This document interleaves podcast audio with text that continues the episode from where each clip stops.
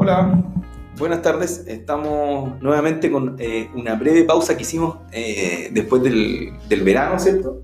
Y ya estamos eh, reintegrados en las labores académicas habituales para poder continuar con este podcast eh, temático sobre, en este caso, hoy día, ¿cierto? Sobre eh, procesos de ejecución. Y tengo aquí a un invitado, amigo, colega y además tutor de eh, tutor examinador, ¿cierto? Del programa de preparación para examen de grado de los eh, postulantes a la licenciatura en Ciencias Jurídicas y Sociales de la Universidad Católica del Norte, don Sebastián Araya. ¿Cómo le va, estimado amigo mío? Buenas tardes, Pablo. Eh, agradezco la oportunidad de estar acá el día de hoy. He escuchado los eh, módulos anteriores y me han parecido bastante interesantes. Y veo y espero que tengamos una conversación que, que pueda contribuir a los eh, demás estudiantes sobre el tema que hoy nos convoca. Bien, pues. Eh, antes de eso quiero hacer una precisión, ¿eh? porque eh, este, este podcast, este ensayo de podcast, ¿cierto?, sobre cuestiones de naturaleza procesal, afortunadamente ha tenido una audiencia buena, y me refiero a estudiantes no solo de la Universidad Católica del Norte. Y el otro día eh, me increparon en algunos ex alumnos de la Universidad Central porque no había ninguna referencia a ellos de parte mía en los capítulos del podcast. Primero quiero hacer una aclaración. Que el podcast nace como una cuestión de apoyo para efectos de los alumnos de Fundamentos 2 y de Juicio Ejecutivo del semestre 2019 que está terminando en la OCN, producto del estallido social, hubo toda una suspensión. Y obviamente eso era lo que determinaba que se impulsara el podcast. Por eso es que no se les, eh, se les recordó, ¿cierto? Ah, y lo segundo, ya ahora entrando a hacerme cargo de la crítica, eh, los alumnos de la Universidad Central de Derecho Procesal se les recuerda con, el mayor de los cariños. Lamentablemente yo no hago clase ahí, eh, pero hice clase ahí. Eh, fue la universidad que me, dio, digamos, la, la iniciativa para el mundo académico. Así que lo recuerdo con el mayor cariño. Así que un saludo para todos ellos. Y bueno, y de hecho, don Sebastián es egresado de la Universidad Central.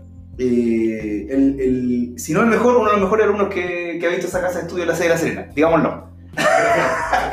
Ya, pero Pero, ya, pero por lo menos el único 7 que he puesto yo en la central. Así que eh, veamos entonces de qué vamos a hablar, hechas las aclaraciones, como diría el, el profesor Alvarado Veloso, con quien no comparto nada, sino solamente esa frase, que es eh, estas cuestiones parroquiales previas.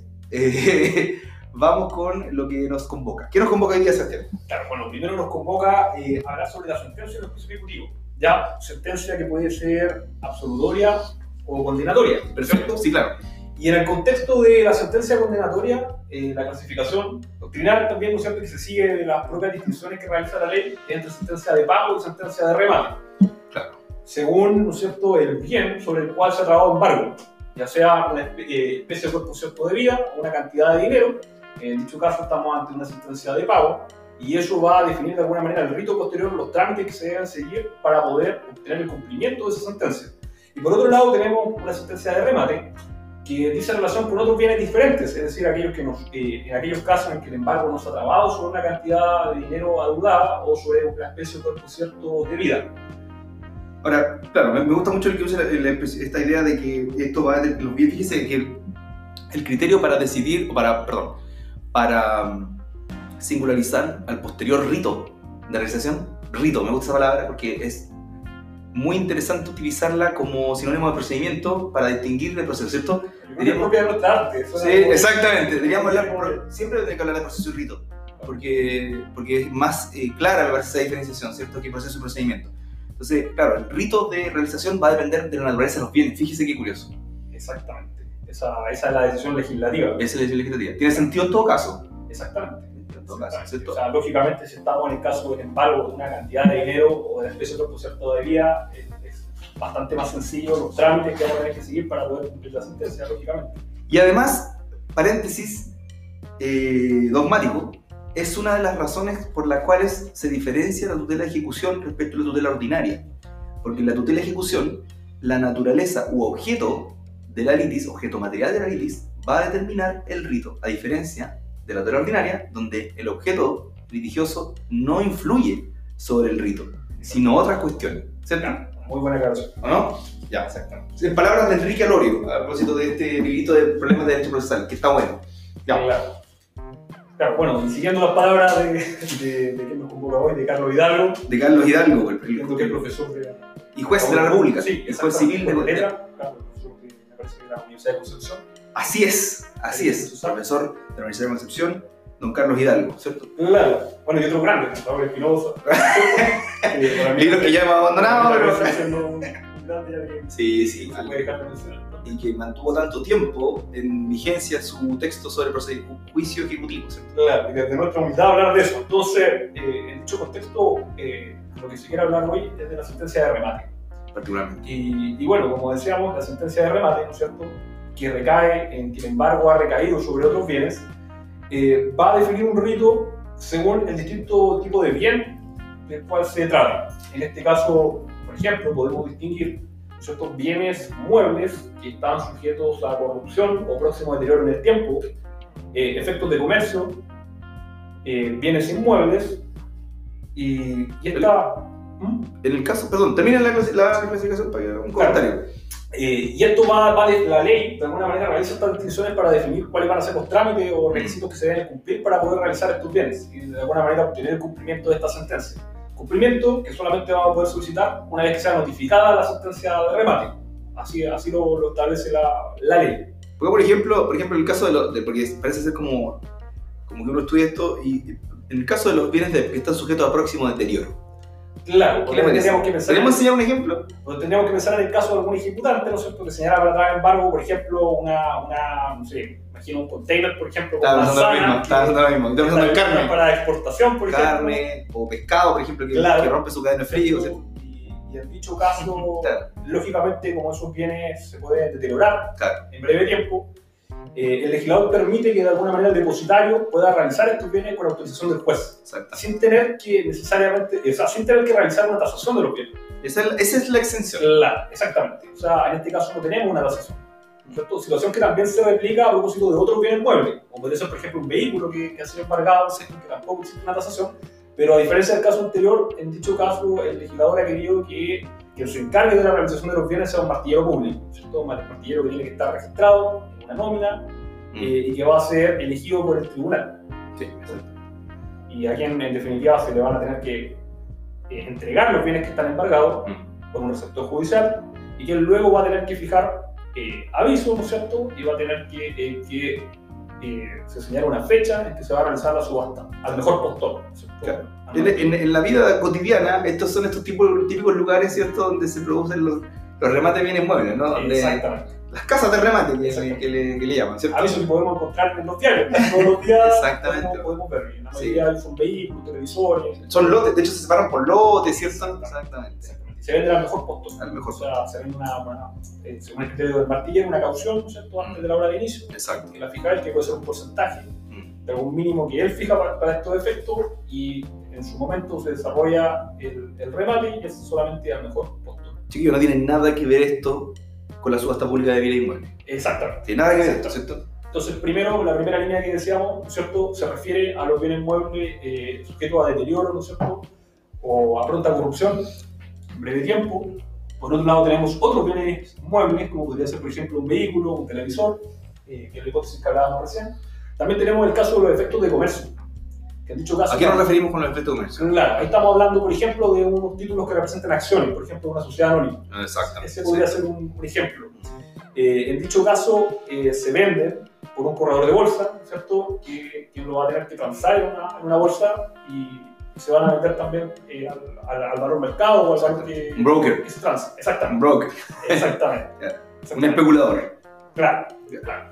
Y por último tenemos la, la última hipótesis que es bien importante para eh, nuestro estudio, ¿no es cierto? Sí. Desde el punto de vista del, del rito o la reglamentación que exigió el legislador, bastante rigurosa. que La más compleja, ¿cierto? Claro. Y la, que, y la que, por cierto, es sobre la que se hinca el diente en el examen de grado, ¿no? Exactamente, también. Ah, ¿no? ¿Cierto? Para efectos de, los estudiantes de Derecho. Porque, de preparación. porque además sé que, eh, sé que hay periodistas que escuchan en, en la Central y en la Academia del Norte el podcast como para repasar algunas cosas del grado, así que Claro. saludos para ellos también y aguante el examen de grado, pónganle chiquillos. Con todo para que para que, para que lo prueben.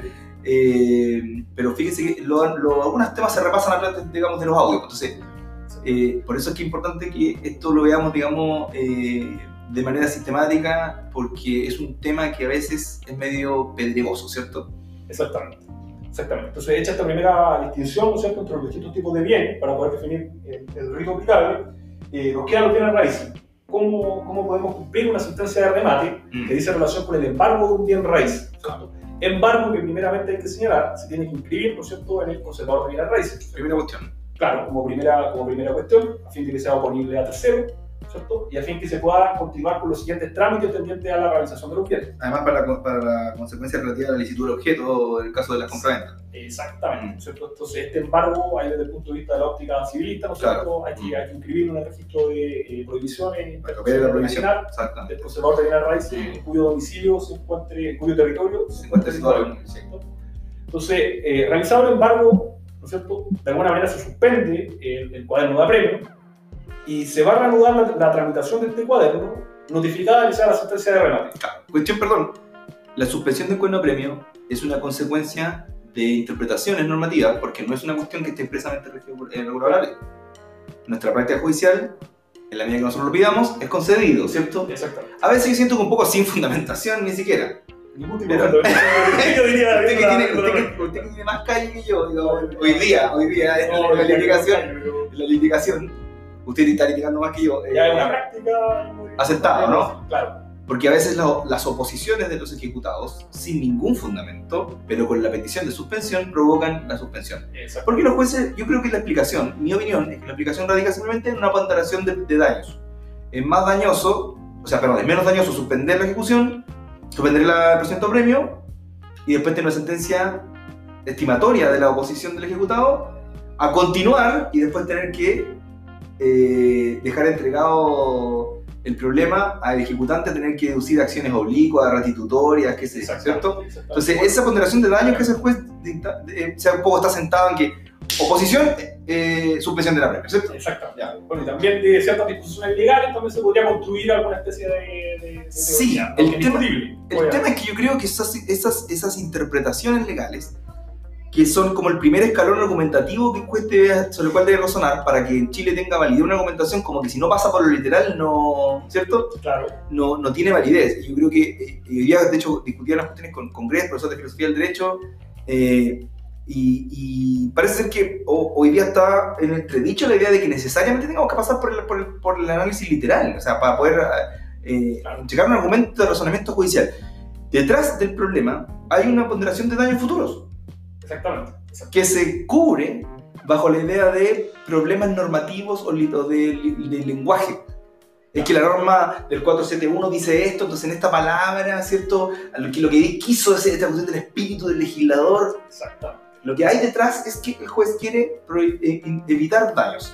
Exactamente.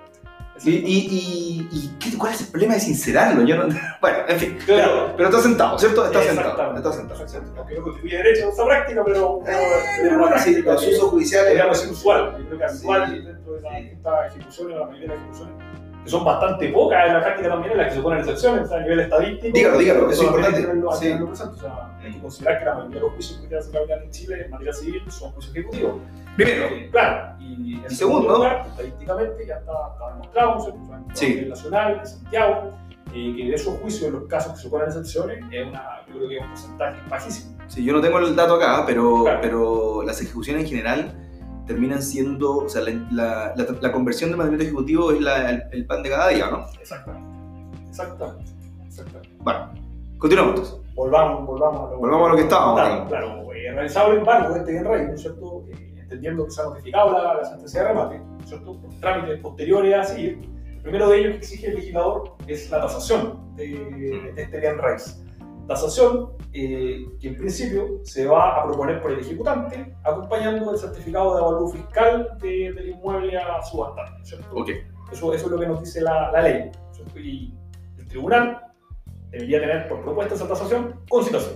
Es decir, va a conceder la oportunidad a la contraparte para que eventualmente pueda solicitar una nueva tasación o una tasación pericial. Claro. Ahí también tenemos un tema, y con la, cuál es la oportunidad que tiene el, el ejecutado para, para solicitar esa nueva tasación. Mm.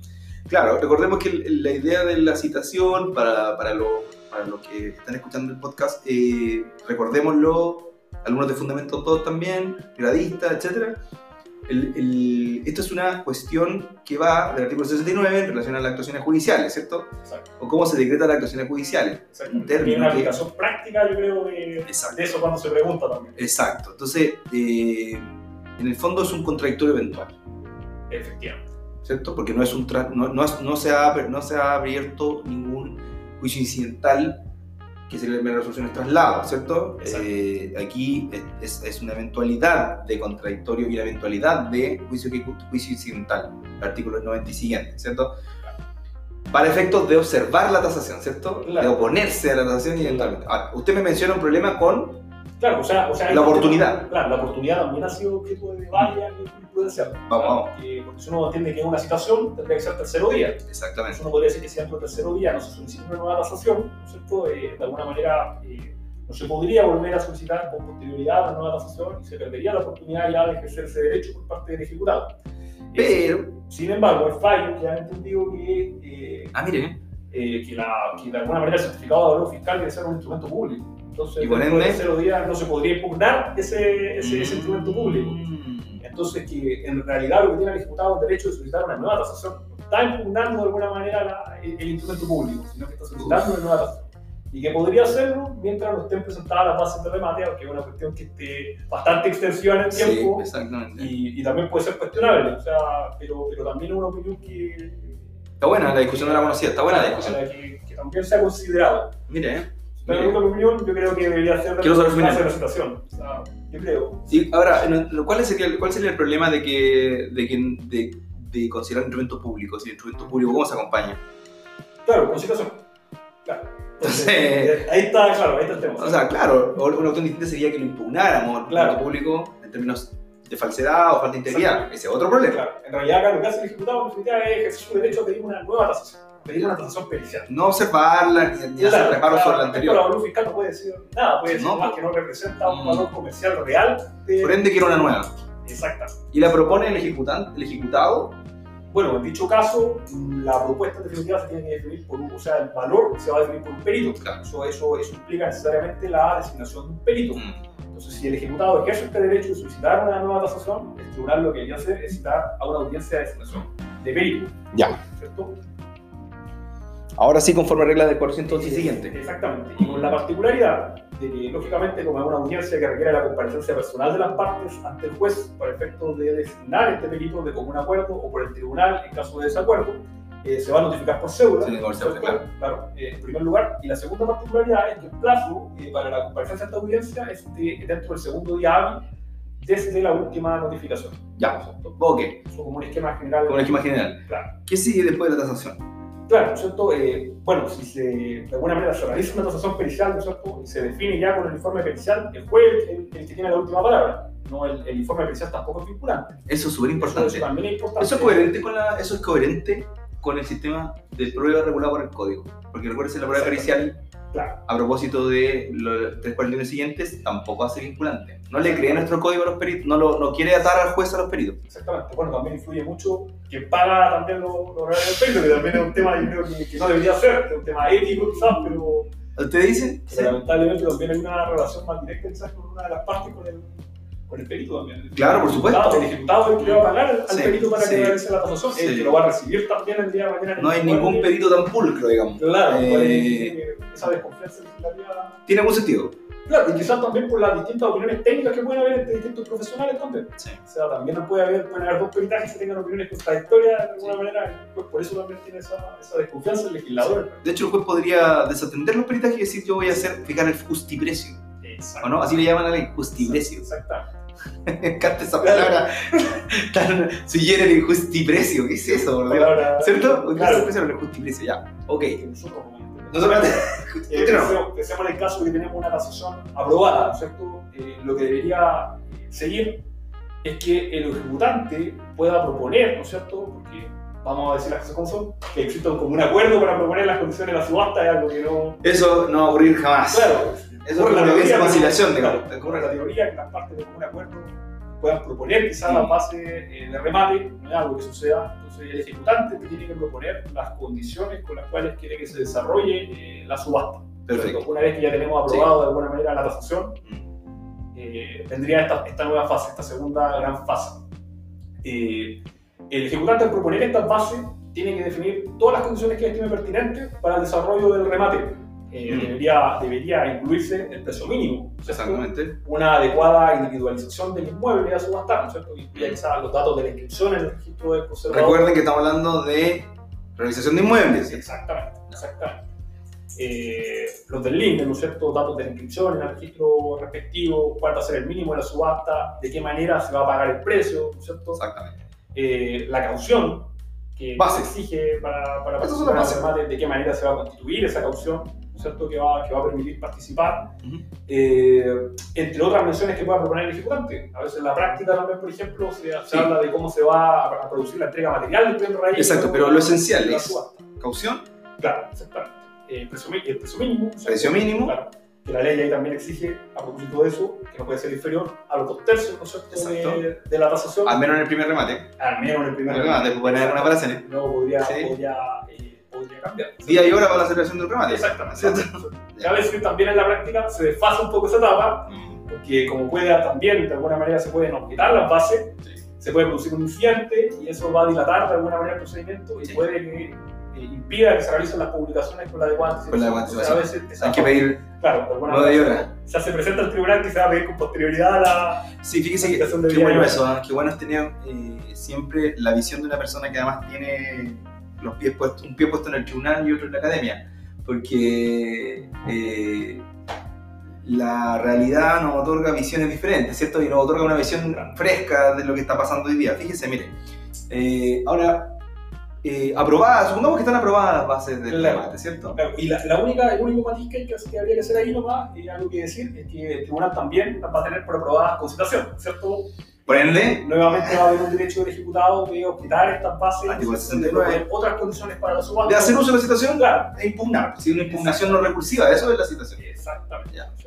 Exactamente. Y contra esa decisión eh, jurisdiccional también podría eventualmente recurrirse a apelación, apelación que va a ser considerada en el solo efecto Evolutivo. Por ende, eso significa que no tiene un efecto suspensivo, por ende, la causa se sigue tramitando a pesar de la O apelación. sea, y vamos a seguir con esta tramitación y tendríamos también la fijación de día y hora, ¿no es cierto? A menos que en la corte nos mandemos una ONI, Claro. orden de innovar, acogida, que podría provocar. Restringía a la... La orden de innovar, en el fondo, es un efecto tardío, es suspensivo tardío. Claro. ¿Cierto? Porque en el fondo es el mismo efecto de la- del efecto suspensivo Claro. para aquellas apelaciones que no la contemplan de manera tardía, ¿no? Exactamente. ¿Por qué usted se refiere, dice que, que está restringida? Por hacer un juicio ejecutivo, Ah, claro, Ejecutivo, pues, estaría- También bajo restricción, estaría- exacto. estaría agotada. Acotada, exacto. Entonces, siguiendo adelante, tenemos la fijación de día y hora para la subasta, ¿no es cierto?, de nuestro bien raíz, siempre hablando de bien raíz, lo reiteramos. En raíz, inmueble. Claro, eh, el ejecutante va a tener que realizar publicaciones.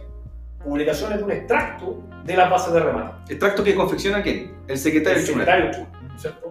Muchos abogados lo llevan redactado para que el secretario lo firme. No sé si existe esa práctica todavía. sí. ¿Existe? ¿Todavía existe? Pero bueno es que Ya. el extracto. No puedo decir eso en el micrófono. El viene, con firma electrónica avanzada. Ah, ya, entonces. Porque de alguna manera no es que hoy día la oficina especial virtual Mm. también tiene una opción de ingreso de extracto. Ah, ya, Entonces buenísimo. también permite una validación directa por el secretario sin tener que llevarle material menos.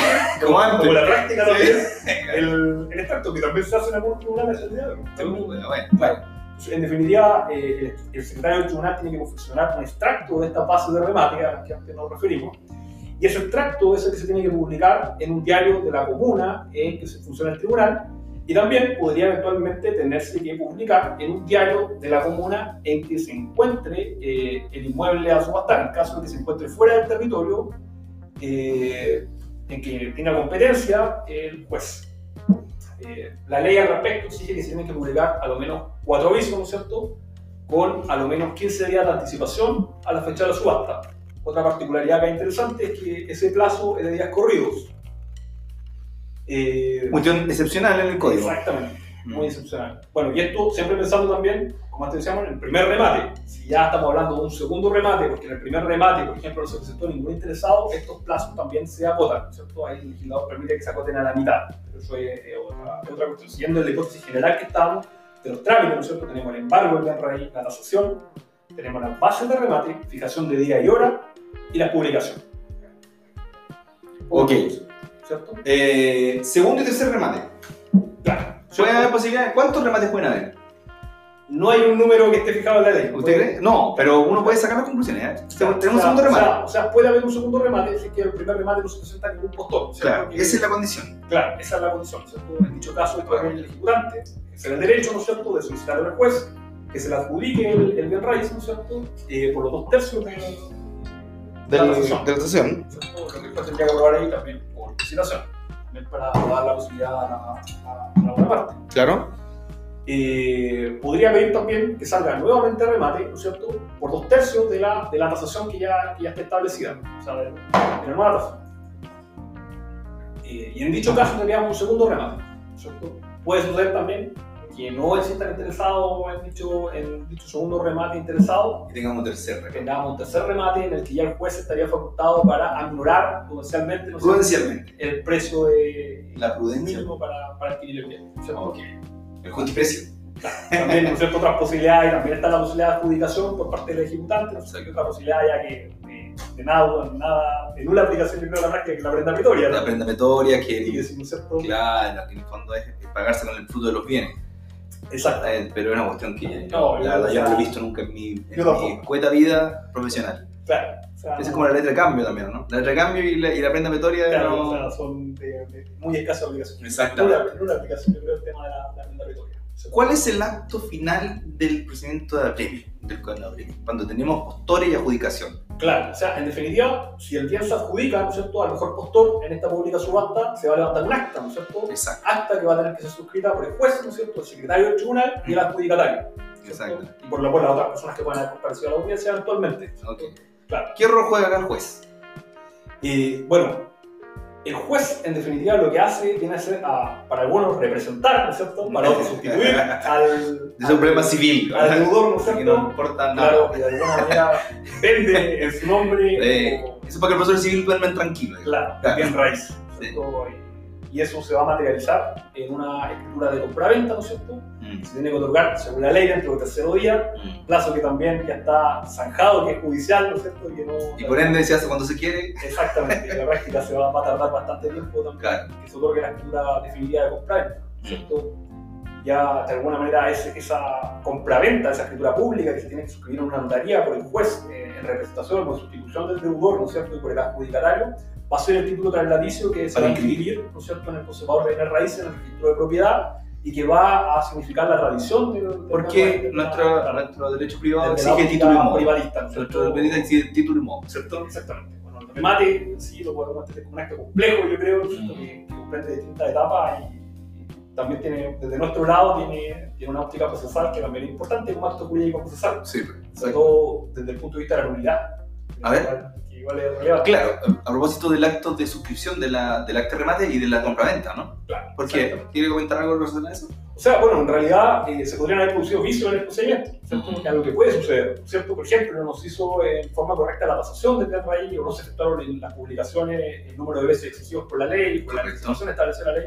Y en dicho caso podría haber un vicio de carácter procesal, ¿no es cierto? Que se tendría que eh, formular por la vía de un incidente de nulidad eh, procesal del, del remate, ¿no es cierto?